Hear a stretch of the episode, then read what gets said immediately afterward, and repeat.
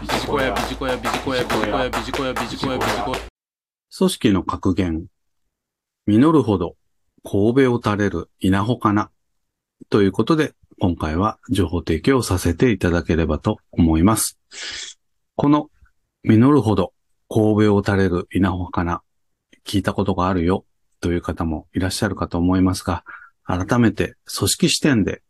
情報提供をさせていただきたいと思います。さて、この言葉ですけれども、実りの秋になると稲の実がつき、どんどん垂れていく様子を表した言葉ということでございます。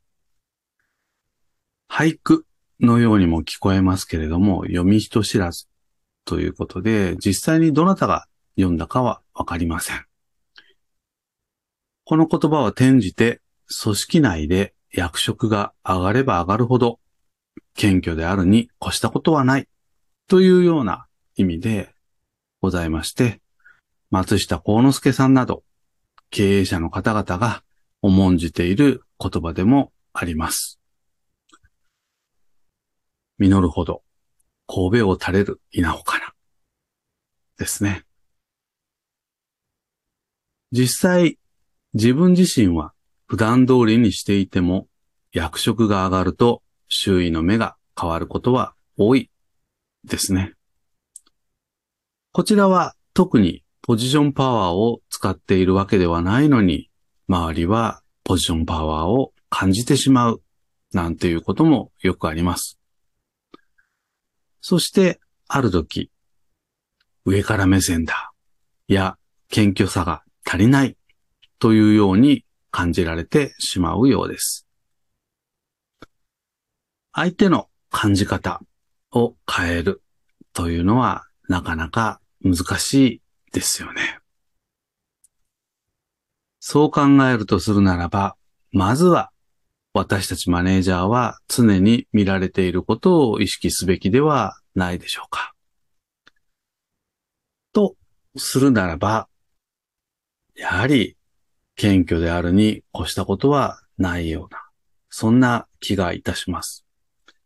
特に今の時代にあった組織を構築をしていくためには、マネージャーとして常日頃から謙虚な姿勢を示すということは、ますます必要になってきているのではないかなというふうに感じております。これは決して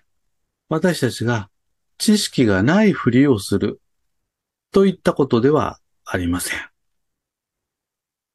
例えば、周囲の意見を共感的に聞くですとか、メンバーをプロジェクトに参画させるですとか、メンバーに期待を言葉で伝えるですとか、こういった基本的なマネジメントの原理原則を当たり前にやれるかどうか、こうしたところが常に見られているということでございます。ですので、当たり前のことを当たり前にやる。こんなところをぜひ、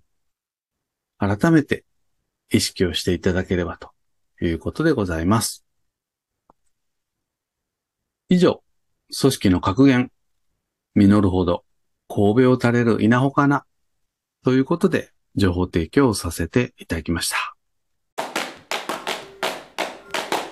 ビジコヤ。